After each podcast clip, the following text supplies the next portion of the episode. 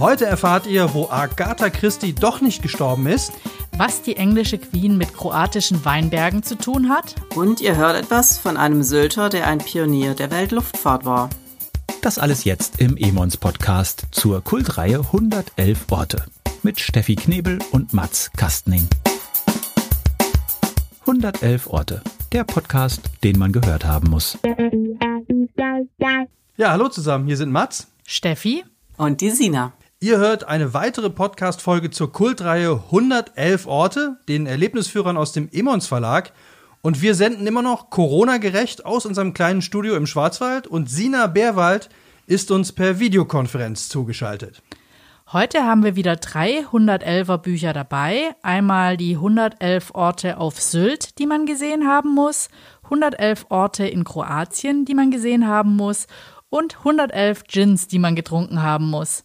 Die drei Bücher treten wie immer in drei Kategorien gegeneinander an, nämlich mit Lieblings, mit Mutti und mm, lecker. Bleibt auf jeden Fall dran, denn zum Schluss ne, gibt's eine Entscheidung und ihr könnt die Bücher dann auch noch gewinnen. Sina, du kommst eigentlich aus Stuttgart und bist dann nach Sylt ausgewandert. Wieso? das äh, liegt daran, dass Sylt immer meine Herzensheimat war. Und ich habe hier von Kindesbeinen an Urlaub gemacht und habe dann gedacht, na ja, eines Tages mal auf Sylt zu leben, das wäre schon so ein kleiner Traum. Und ja, vor rund 13 Jahren war es dann soweit. Da habe ich zwei Koffer gepackt und ähm, ja, bin auf die Insel hier ja ausgewandert und am Anfang ich hatte ein Zimmerchen äh, im Souterrain, Laptop auf den Knien und äh, die Matratze auf dem Fußboden und bin dann in den ersten vier Jahren fünfmal umgezogen ja, aber die äh, Liebe zur Insel, das war das, was mich hierher gezogen hat. Und ja, seither lebe ich hier und ähm, jetzt natürlich auch in dieser besonderen Situation, was nicht so einfach ist. Aber ich freue mich, dass ich jetzt euch wenigstens hier per Videokonferenz sehen kann, auch wenn wir uns nicht in Köln treffen konnten. Okay, dann legen wir einfach mal los.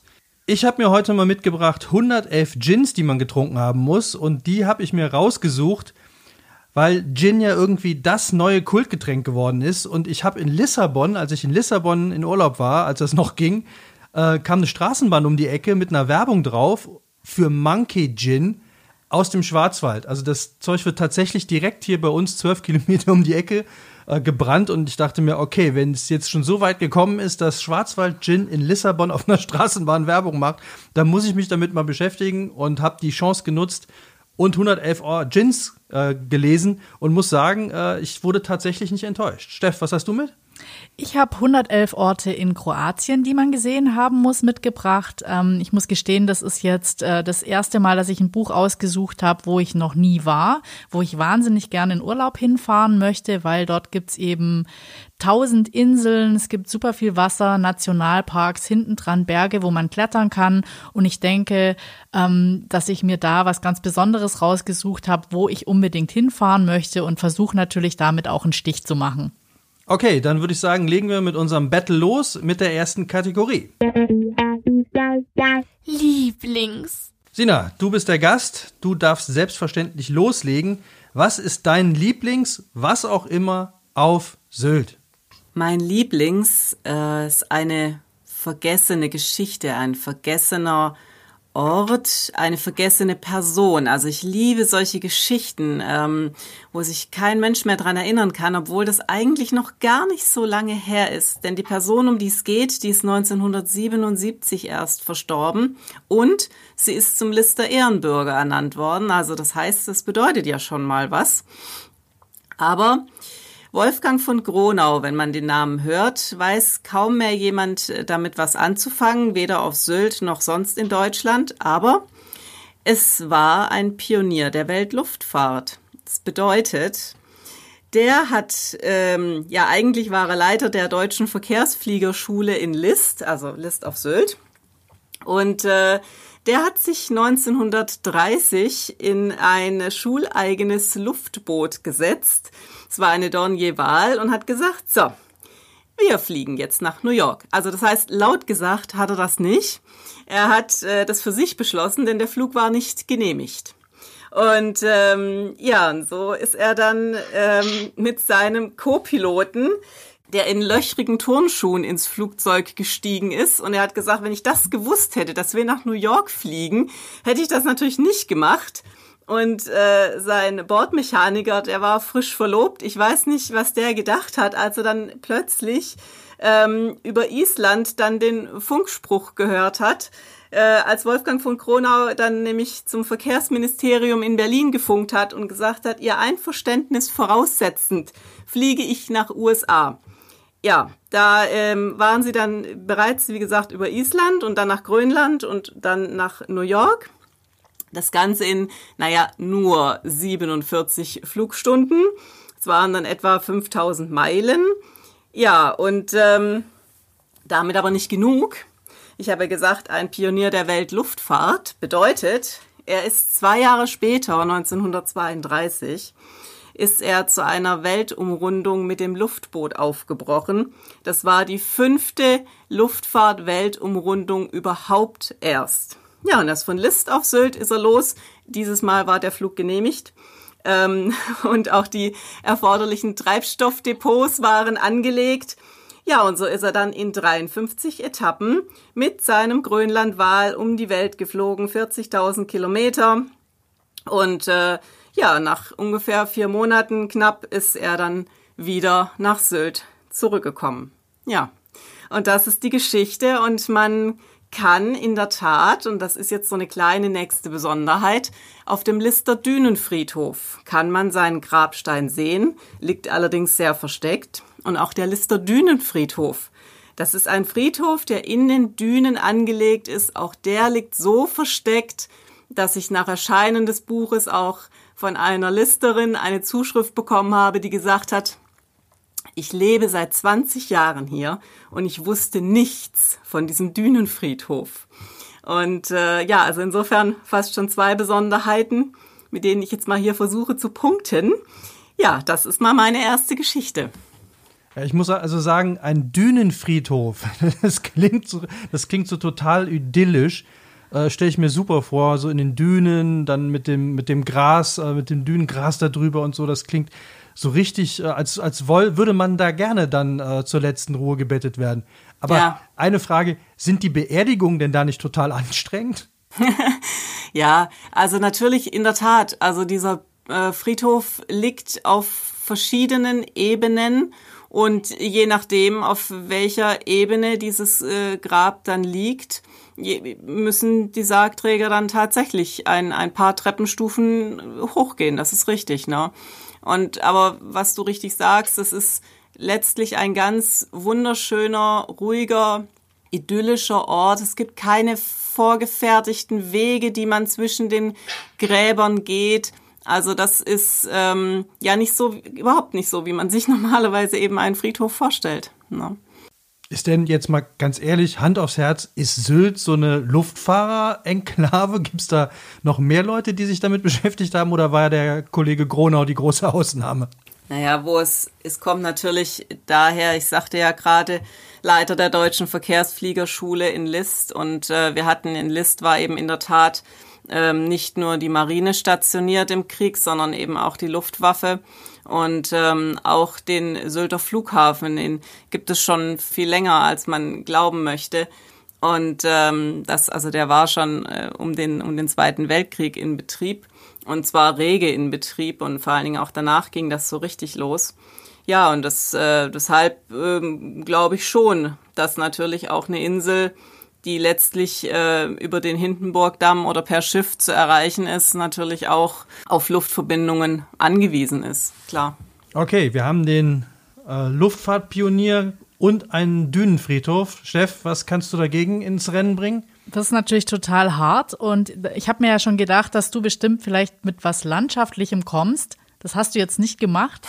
Ich auch nicht. Ich habe nämlich die Federklinik in Zagreb rausgesucht. Und ähm, das fand ich eben auch eine ganz schöne Geschichte, dass es dort eine Klinik gibt für ähm, Füllfederhalter. Das heißt, für den ersten Füllfederhalter mit fester Tinte, der ist dort erfunden worden. Und zwar von, man verzeihe mir jetzt, falls ich das falsch ausspreche, Slavoljub Eduard Penkala und das englische Wort Pen kommt noch von dem Erfinder des Füllfederhalters.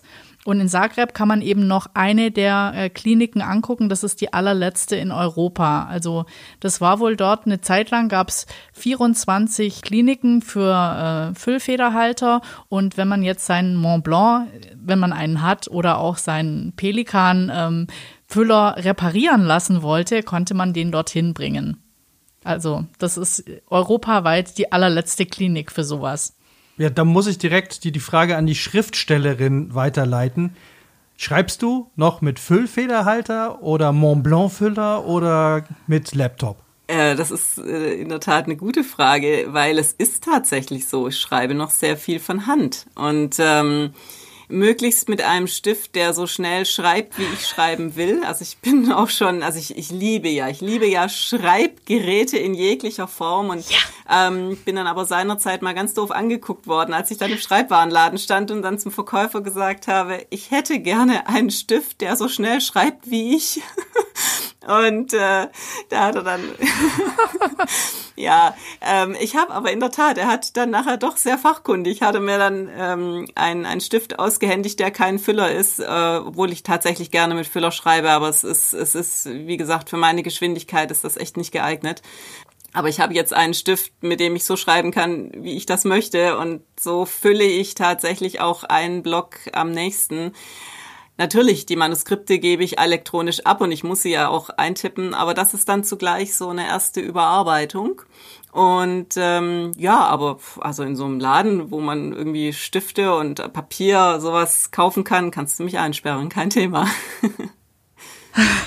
oh, hast du natürlich hier genau das Richtige schon rausgesucht. Da hast du hier wahrscheinlich schon, kriegst du gleich ersten kleinen Punkt schon für die Federklinik. Okay. Ja, ich fand ja, früher war das aber auch immer so eine Haltung, was für ein Füller man hat, ob man jetzt einen Pelikan, einen Lami oder einen GH hatte. Also das, da gab es schon irgendwie verschiedene Philosophien und man musste natürlich auch immer, wenn jetzt bei einer Klassenarbeit die Patrone leer war, jemand kennen, der das gleiche Modell hatte.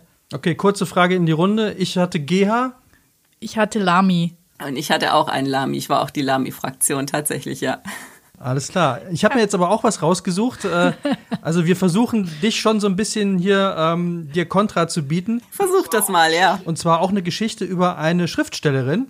Äh, jetzt natürlich fragen sich natürlich alle zurecht, äh, Gin und Schriftsteller, natürlich, das ist wahrscheinlich sehr naheliegend. Oh ja. Aber die Geschichte ist ein bisschen um die Ecke und deswegen fand ich sie so schön. Es geht um den Silent Pool Gin.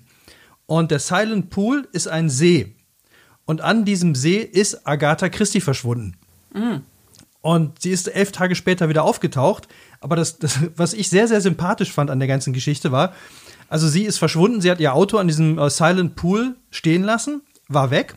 Und alle haben erstmal gedacht, ihr Mann hätte sie entführt oder um die Ecke gebracht und haben den erstmal festgesetzt und sind dann mit 15.000 Leuten, haben die Agatha Christie gesucht.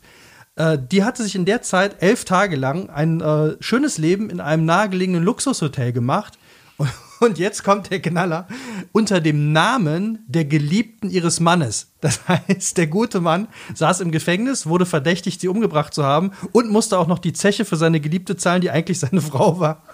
Und dann ist sie nach elf Tagen wieder aufgetaucht und alles war gut. Aber fand ich super. Und auf, an diesem äh, Silent Pool Teich oder See da gibt es halt eine Gin-Brennerei äh, und die macht diesen wunderschönen Silent Pool Gin, der auch fantastisch schmeckt aber natürlich noch viel mehr Spaß macht, wenn man jetzt die Geschichte im Kopf hat und dann vielleicht noch ein Buch von Agatha Christie dabei lesen kann.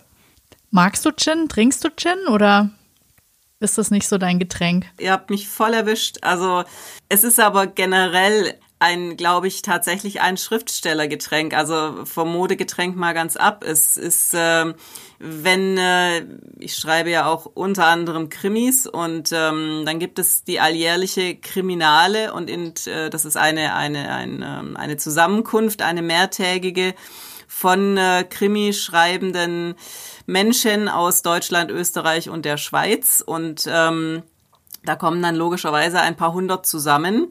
Und dann gibt es eine kriminale Bar. Und diese Bar wird eigens dann für diese Tage ähm, zur geschlossenen Gesellschaft erklärt. Und den Betreibern dieser Bar wird wiederum erklärt, dass sie bitte genug Gin vorrätig haben sollen. Es gibt manche, die das dann nicht so ernst nehmen. Äh, die lernen dann schnell dazu. Aber ja, also in der Tat, in einer kriminale Bar muss immer genug Gin da sein. Und also ich, ich trinke es in der Tat auch sehr gerne. Also wenn ich die Wahl habe, ziehe ich es jedem anderen alkoholischen Getränk vor, ja. Wow. Das ist ja, das ist ja so eine richtige Schriftsteller-Show bis jetzt. Ja. Wir haben hier Füllfederhalterklinik, Gin-Tasting und eine Schriftstellerin dabei. Äh, dann gucken wir mal, ob sich das ändert, wenn wir jetzt in die zweite Rubrik gehen. Mit Mutti. Mit Mutti.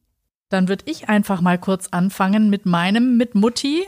Ich habe mir ausgesucht den Totenpfahl von Winnetou. Denn, oh, Winnetou. Ja, also ein ganz typisch kroatischer Indianer. Also Winnetou wurde eben in Kroatien gedreht. Unter anderem ist eben auch der äh, Silbersee in Kroatien. Das ist ja ein Land, wo es unfassbar viel Wasser gibt. Nicht nur an der Küste entlang, sondern auch sehr viele Seen, Wasserfälle und ähm, kleine Flüsse.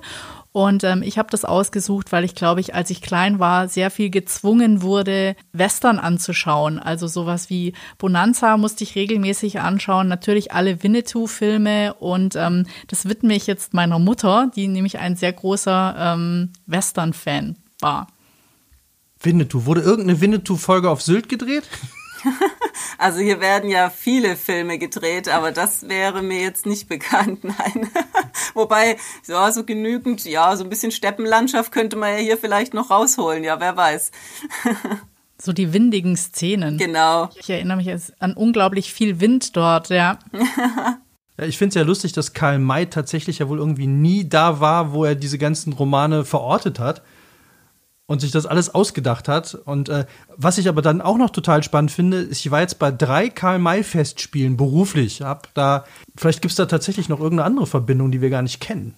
Also ich weiß nur, dass der Totempfahl, der hat jetzt nicht wohl die typisch indianischen ähm, Schnitzereien drin, sondern verweist auch auf die Region drumrum. Und mit Mutti ist vor allem dann halt, äh, sich das anzugucken, oder die, was, was ist jetzt so der, der Punkt, mit dem du hier das Rennen machen willst. Also ich glaube, meine Mutter wäre begeistert, wenn ich mit ihr zu dem Marterpfahl fahren würde. Oder zum Schatz am Silbersee. Okay, was geht auf Sylt? Was machst du mit deiner Mutti oder Freunden oder Bekannten?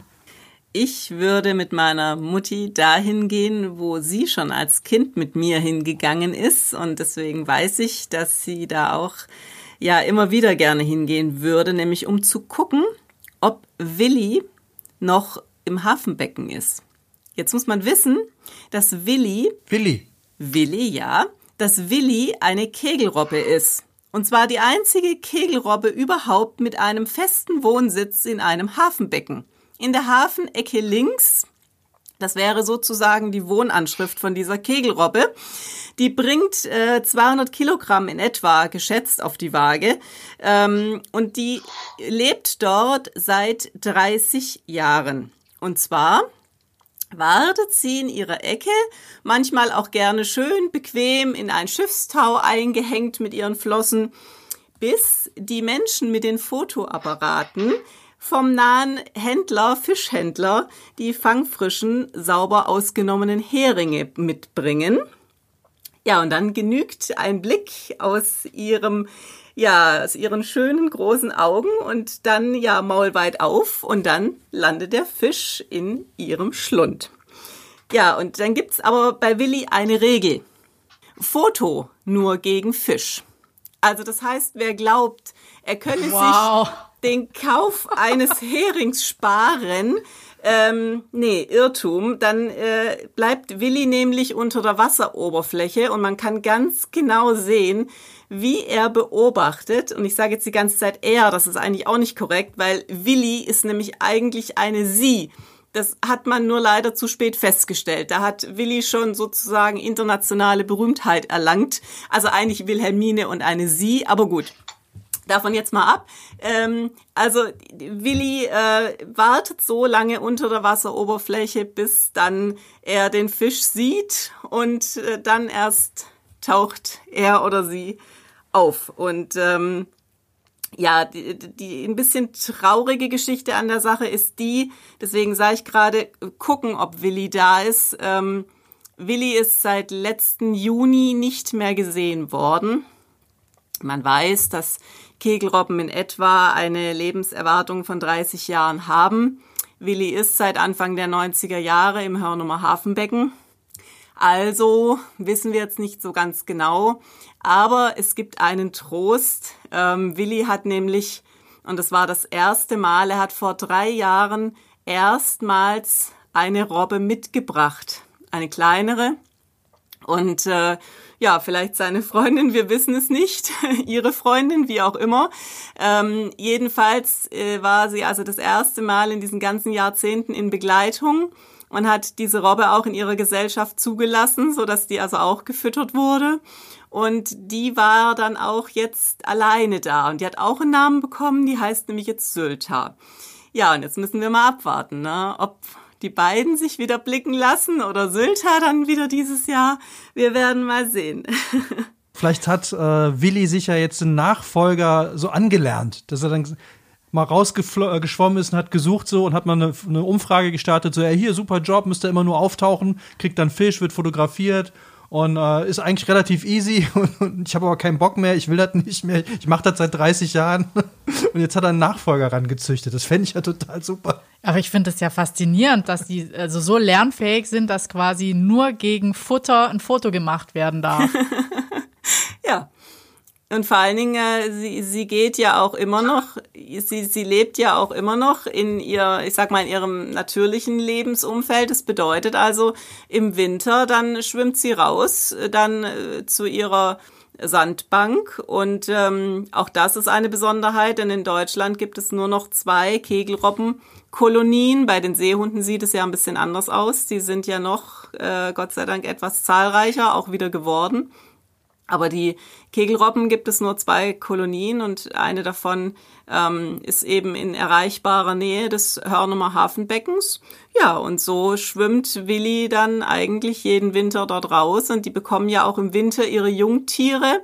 Und bei der Gelegenheit hat man eben damals auch dann leider nach der Namensgebung erst festgestellt, äh, dass Willi eben dann ein Weibchen ist, weil sie dann auch ein Jungtier zur Welt gebracht hat. Super Geschichte. Du hast jetzt natürlich äh, es Mats auch doppelt schwer gemacht. Du hast mit Tieren, Tiere gehen ja in der Regel immer und dann noch dem optimalen quasi Instagram-Point, weil die Leute sich mit dem Tier ablichten lassen können oder bei einer Fütterung. Das schafft man ja noch nicht mal im Zoo. Also Mats, was hast du noch zu bieten? Ja, ich habe tatsächlich jetzt auch Tiere. Ach nee ähnliche Größenordnung nur an Land, beziehungsweise nicht nur an Land. Elefanten können nämlich auch äh, sehr gut schwimmen, wie ich jetzt mitbekommen habe. Und zwar sogar sehr lange und sehr schnell. Und zwar geht es um den Elephant London Dry Gin. Und das Gute oder das Interessante beim Elephant London Dry Gin ist es also weniger mit Mutti, ist es in dem Fall mehr mit Pfand, mit Elefant. Und zwar steht auf jeder Flasche eine Nummer mit Handschrift drauf und der Name eines Elefanten. Und zwar auf der Flasche, die wir jetzt mal getestet haben. Äh, unser Elefant heißt Zombo. Und wir unterstützen mit dieser Flasche Gin, die immerhin 57% Alkohol hat, wir haben die 119 bekommen, unterstützen wir Elefanten äh, und entweder welche, die gestrandet sind, äh, denen es nicht so gut geht, oder auch die, die es schon hinter sich haben, damit äh, die jetzt nicht auch noch äh, ausgeschlachtet werden, nachdem sie es eigentlich schon hinter sich haben. Und mit jeder Flasche unterstützt man hier einen Elefanten, das ist zwar jetzt nicht so schnuffelig wie eine Kegelrobbe in Sylter Hafen, aber ich finde auch Elefanten gehören geschützt und vor allem, wenn man sie trinkend unterstützen kann, finde ich das sehr löblich. Also von daher, mein Mitmudi ist mit Pfand mit dem Elephant London Dry Gin. Welches ist denn dein Lieblings-Gin? Hast du einen oder möchtest du in Zukunft auch Elefanten unterstützen? Ich bin tatsächlich immer noch äh, auf der Suche. Ich habe mal einen Gin gekostet und dann habe ich dooferweise den Namen davon vergessen. Ähm, der ist mir in einer Gin-Bar kredenzt worden. Der hat, ich weiß nur noch, er kommt aus Spanien und der hatte ein, ähm, ein Aroma von Mandarine und Orange und ähm, dazu noch so ein bisschen nach Kräutern. Das war unglaublich lecker und ja, nur leider, leider, leider, ich weiß nicht mehr, wie er heißt. Ich kann dir ja dann nur dieses 111 Gins, die man getrunken haben muss, Buch empfehlen. Ich kann gleich mal kurz nachgucken. Ähm, vielleicht finde ich ja den, den du suchst. Äh, ich habe da auch schon einen Verdacht, weil es waren zwei Spanier drin und einen davon äh, Gin Mare. Den haben wir auch gestern mal ähm, probiert. Den gab es nämlich hier. Aber Gin Mare war nicht der mit Mandarine. Der Nee. andere mit dem orangenen Etikett war mit Mandarine. Der kommt aber aus Österreich. Ah, okay. Okay, wir gucken das mal nach. Ähm, Super. aber das ist jetzt quasi ja schon die perfekte Überleitung zur nächsten Rubrik. Da geht es nämlich um alles Kulinarische. Lecker. So, und ich mache jetzt auch mal direkt weiter, weil ich noch gar nicht angefangen habe. Mein hm, lecker ist der, oh Gott, ich versuche es mal richtig auszusprechen, Dictator Colombian Aged Gin Treasure. Dictator Colombian Aged Gin, Gin Treasure. Als wenn ich die halbe Flasche schon getrunken hätte, verdammt. äh, das Lustige daran oder das Warum hm, lecker ist, dass das ein Gin ist, der in Rumfässern gelagert wird und zurückgeht auf einen Seefahrer, der mit Christoph Kolumbus unterwegs war. Also das gab wohl eine ganz alte Tradition in dieser Familie, die ewig lang Rum äh, eigentlich destilliert haben und dann irgendwann der Nachfolger vom Ur und so weiter und so weiter, Julio Arango Iparra, äh, ist umgestiegen auf Gin und hat in Rumfässern dann Gin gelagert und äh, dann auch gebrannt. Und das ist der einzige Gin, den ich kenne, den wir jetzt auch getestet haben, der braun ist. Normalerweise sind die ja in der Regel durchsichtig klar, ab und zu mal mit irgendwas eingefärbt, vielleicht Holunder oder sowas, aber der ist von sich aus braun und hat tatsächlich so einen etwas rummigen Geschmack, was ich in der Kombination mit Gin sehr, sehr lecker finde. Und das ist mein absoluter, aus dem, was ich jetzt probiert habe, mein absoluter hm, lecker, muss man aber mögen. Also ich glaube, dass so ein echter Gin, also da die Frage direkt wieder an die Schriftstellerin, würde ein Schriftsteller einen Rum-Gin oder einen Gin, der nach Rum schmeckt, trinken? Ja, ich glaube, das kommt jetzt äh, auf das Manuskript drauf an. Also unsere äh, Deutschlehrerin hat ja mal Super Antwort. unsere äh, unsere Deutschlehrerin hat uns ja mal ähm, während des Abiturs äh, dann verzweifelt versucht äh, Faust 2 zu erklären. Und ähm, als wir sie, weil das war im Abitur, das war Sternchenthema, deswegen mussten wir uns auch dafür interessieren. Und dann haben wir äh, sie natürlich nach sämtlichen möglichen Interpretationen zu verschiedensten Stellen befragt. Und irgendwann hat sie dann nur noch gesagt, ja, also das, das kann ich euch jetzt auch nur noch mit den zwei Flaschen Wein erklären, die Goethe jeden Tag getrunken hat. Insofern würde ich sagen, der, der Wein, beziehungsweise jetzt der Rum im Gin, es wird ja immer abenteuerlicher, ähm, also ich persönlich muss gestehen, ich bin kein Rum-Fan. Also das, ich, ich vertrage es einfach nicht. Ich mag es nicht so unbedingt. Deshalb glaube ich, dass das leider, lieber Mats, nicht so mein Fall wäre, dein Lieblings-Gin.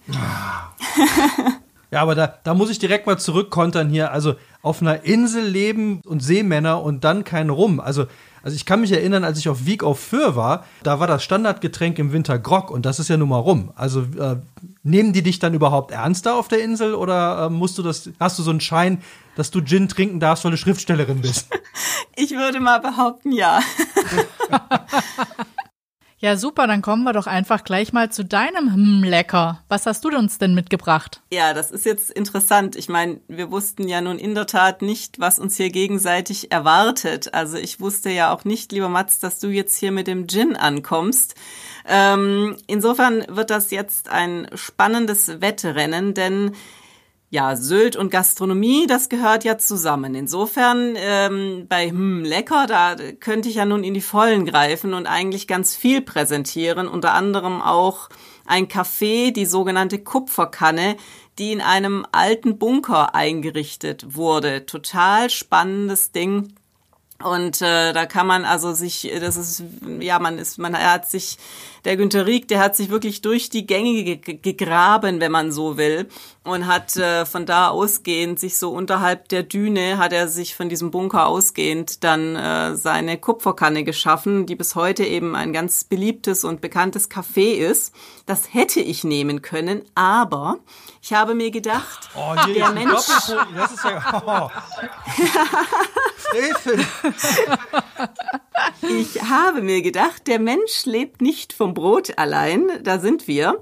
Ich habe mir gedacht, ich nehme den nördlichsten Weinberg Deutschlands, weil auf Sylt ist ja alles ein bisschen anders. Und ja, auf Sylt gibt es einen Weinberg mit 1600 Rebstöcken in Keitum in der Nähe des Wattenmeers auf 3000 ebenen Quadratmetern, 10 Meter über normal Null. Ja, Deutschlands nördlichster Weinberg. Und 2013 ist dann aus einer augenscheinlichen Schnapsidee dann tatsächlich Wein geworden. Und ähm, ja, der, der Winzer, der äh, Christian Ress, das ist ein erfahrener Winzer, der hat gesagt, ja, das ist äh, gar nicht ähm, so abwegig, jetzt auf Sylt Wein anzubauen, denn äh, Sylt hat gut 1700 Sonnenstunden im Jahr und äh, damit rund 130 mehr als der Rheingau. Und er hat entsprechende Rebsorten genommen, die auf dem lehmigen Sandboden, der aber übrigens einen hohen Humusgehalt hat, gedeihen die sehr, sehr gut. Und er hat gesagt, ähm, das ist ein Wein, der kann ohne jegliche Schädlingsbekämpfungsmittel angebaut werden, denn ähm, der Wind, der vertreibt die Parasiten, die können sich überhaupt nicht festsetzen. so, und äh, das einzige, ja, die einzigen äh, wogegen jetzt diese Reben kämpfen müssen, äh, das sind leider die diebischen Zweibeiner. Zum einen sind es die Fasane. Wir haben hier sehr viele Fasane auf Sylt. Die finden Trauben unglaublich lecker. Und leider auch diebische menschliche Zweibeiner, die äh, ja die Trauben dann mit dem Angebot des örtlichen Supermarktes verwechselt haben und seitdem ist dann da auch ein Zaun um diesen ähm, ja, Weinberg, um den flachen Weinberg herum. Aber man kann ihn besichtigen. Man kann direkt dorthin gehen und kann sich das alles anschauen und kann natürlich auch bei der Weinlese dann helfen. Und so entsteht ja der Sylter Wein und ja, jedes Jahr sind es also um die 600 Flaschen Ertrag. Und den trinkt ihr dann, also schmeckt der auch richtig gut? Ja, der schmeckt in der Tat. Also der hat äh, für die Fachleute unter uns, der hat einen Mostgehalt von 80 Öchsle. Das ist schon mal ganz ansehnlich. Und ähm, ja, also der schmeckt in der Tat sehr, sehr gut. Und natürlich ähm, 600 Flaschen, das kauft man im Endeffekt dann nicht in jedem Supermarkt. Das ist dann natürlich schon auch schnell weg, die Ernte. Aber es ist ein, ist ein toller Wein, definitiv. Also ich, ich war mal auf Lanzarote und da ist es ja auch super windig und das fand ich ganz spannend. Da haben die quasi wie so Steinkreise um die äh, Rebstöcke drumherum gemacht, damit die geschützt sind vorm Wind und da kriegt man auch einen sehr leckeren Weißwein. Äh, ist es auch ein Weißwein bei dir? Weil ich werde nämlich jetzt auch gleich mit einem Weißwein antreten. Das ist ein Weißwein, in der Tat auch. Genau, das sind das ist eine Mischung. Das sind Rivaner und Solaris-Reben und das ergibt dann im Endeffekt einen Weißwein, der sich dann auch ähm, jetzt Sylter Inselwein nennen darf, nachdem er auch auf Sylt gekeltert wird. Vorher durfte er sich dann eben nur deutscher Wein nennen und jetzt ist es eben auch dann ein Sylter Inselwein sogar. Okay, also wir haben uns ja nicht abgesprochen, aber irgendwie float das hier ja von einem zum nächsten. Du kündigst schon an, du hast auch Wein mitgebracht. Also echt verrückt, ja. Kroatien und Wein. Also das bringe ich jetzt auch nicht wirklich zusammen. Ja, aber das fand ich auch das Erstaunliche. Ich glaube, deswegen habe ich es auch mitgebracht, weil ähm, es gibt einen ich spreche es hoffentlich richtig aus, Traminac, was wohl ein Traminer sein soll, Wein, den die Queen zur Krönung 1953 bestellt hat und auch Prinz Harry bei seiner Hochzeit getrunken hat. Also das ist ein Wein, der hat auch mehrere Auszeichnungen bekommen. Ich habe auch mal versucht, ob man ihn im Internet bestellen kann. Das ist mir jetzt nicht gelungen, außer in, glaube ich, bei so einem kroatischen Feinkostladen. Ich gehe mal davon aus, dass es wahrscheinlich ein Dessertwein sein wird, aber ich dachte mir, wenn die Queen dort Wein einkauft, dann muss er ja irgendwas können. Und deswegen dachte ich mir, auch mit so einem royalen Hochzeitswein kann man schon mal hier in der Runde antreten. Aber darf Harry sich jetzt überhaupt noch Prinz nennen? Ist das nicht durch? Wird mir jetzt der Punkt deswegen abgezogen. Ja, ich das schon mal ins Rennen schmeißen, dass es nur noch halb royal ist. Also so äh, semi-royal. Aber die Krönung der Queen zählt ja wohl noch, oder nicht? Ja, aber ja, die ist angeschlagen jetzt. Ist ja auch schon lange her, ne? ja, aber es ist auch aus dem österreichischen Teil Kroatiens wohl. Tja, siehst du mal. War die Queen mal auf Sylt? Ähm, die Queen, äh, die ist, jetzt fragst du mich was. Also ehrlich gesagt nicht, dass ich wüsste. Ich kenne immer nur die Geschichte noch aus meiner schwäbischen Heimat, dass die, die Queen, die ja nun bekanntlich eine Pferdenarrin ist, die wollte zum Landesgestüt nach Marbach und nun haben wir aber leider zwei Marbachs bei uns und dann ist sie ins falsche Marbach gebracht worden weil äh, man eben dann nicht äh, irgendwie so schlau war zu kombinieren, dass sie vielleicht dieses Pferdegestüt besichtigen möchte. Also das ist tatsächlich die einzige Geschichte, die ich jetzt so kenne. Und ich meine, wir haben ja nun tatsächlich auf, auf Sylt im Grunde geht ja nun hier auch bis zum Ölscheich irgendwie ein und aus, was äh, Rang und Namen hat. Und auch in früherer Zeit hatten wir von allen hohen Politikern, äh, von Hindenburg über Stresemann, wir hatten sie alle hier. Ähm, aber die Queen, vielleicht inkognito, wer weiß. Aber das finde ich sehr schön. Also es hat ja was Monty, Monty Python-mäßiges, wenn die Queen in Marburg und dann fragen die sich durch. Sorry, we're, we're looking for the horses. Do you have seen the horses? Und dann so ein Marbacher, der überhaupt keine Ahnung hat. Nee, Pferde, Pferde haben wir hier nicht. Nee, da müssen sie mal gucken, sie mal woanders. Und dann fahren Nee, die genau. weiter. Okay, wir sind, wir sind durch soweit. Wir haben alle drei Kategorien abgefrühstückt. Wir kommen jetzt, nachdem ich kurz nochmal zusammengefasst habe, zur Entscheidung. Also, entweder Elefanten retten beim Gin trinken oder Winnetou einen neuen Füller verpassen oder mit der Kegelrobbe auf Sylt Sylter Weißwein trinken. So, jetzt müsst ihr euch entscheiden. Jeder hat eine Stimme und wie immer darf unsere, unser Gast darf anfangen. Wer hat dich am meisten überzeugt? Oder du kannst dich natürlich auch selber wählen. Ähm, es ist für mich ein enges Rennen zwischen der Füllerklinik und dem Agatha Christie Gin sozusagen. Also ich gebe meinen Punkt aber doch für die Füllerklinik. Ja! Okay, Steff? Da freue ich mich jetzt sehr drüber. Vielen Dank, Sina. Für mich war es heute auch eine harte Entscheidung zwischen Seefahrern und Luftfahrern, aber ich fand den Dünenfriedhof einfach unglaublich idyllisch, weil ich finde, äh, das ist einen ganz tollen Gedanken, dass man quasi mit Blick aufs Meer in einer Düne vergraben liegt. Den würde ich mir unglaublich gerne mal anschauen, falls ich irgendwann mal wieder oder überhaupt nach Sylt komme, werde ich auf jeden Fall mir den Dünenfriedhof anschauen. Dafür würde ich dir jetzt direkt den Punkt geben, Sina. Dankeschön. Wie schon so oft hängt's jetzt wieder bei mir. Also ich bin ja durchaus bereit, mich auch mal selber spitze zu finden. Allerdings muss ich sagen, du hast mich mit einer Sache auf Sylt total gekriegt und da komme ich nicht aus meiner Ha- Haut raus und das ist natürlich Willi. Ja. Also ich stehe total auf solche Tiere und diese Vorstellung, dass der jetzt losgezogen ist und sich einen Nachfolger, was natürlich wahrscheinlich nicht stimmt, aber wenn es so wäre, wäre es einfach herrlich. Aber dass man den da besuchen kann und der in seinem Becken auf Fische wartet und dann lässt er sich fotografieren, finde ich super. Deswegen geht mein Punkt an dich und damit bist du die heutige Siegerin. Wir blenden dir jetzt nochmal einen, natürlich einen echten Applaus ein. Ja, vielen, vielen Dank. Ein ganz, ganz großes Dankeschön nach Sylt zu Sina Bärwald und ihren 111 Orten auf Sylt, die man gesehen haben muss. Ähm, du schreibst uns auch noch, wie alle anderen Autoren, eine kleine Tour zusammen. Die können die Leute sich dann als PDF runterladen. Und wenn sie dann mal wieder nach Sylt kommen dürfen, können sie deine ganz spezielle Tour aus den 111 Orten abgehen. Vielleicht noch mit dem einen oder anderen Tipp, der überhaupt nicht im Buch steht. Idealerweise druckt euch das aus, fahrt nach Sylt und ihr braucht natürlich noch das Buch. Und das bekommt ihr idealerweise bei eurem lokalen Buchhändler oder, wenn ihr jetzt einfach zu Hause bleiben wollt, könnt ihr es auch direkt bei Imons bestellen. Wäre toll, wenn ihr uns einfach ein paar Kommentare auf Facebook dalasst. Schickt uns eure Lieblingsorte oder Geschichte aus Kroatien, vielleicht noch unbekannte Pfade auf Sylt oder empfehlt Mats den ein oder anderen Gin. Denn unter allen Einsendern verlosen wir die drei Bücher. Sina, zu dir, hast du jetzt noch irgendwelche Pläne für die Zukunft oder schon ein neues Buch in Mache oder ist gerade eins rausgekommen?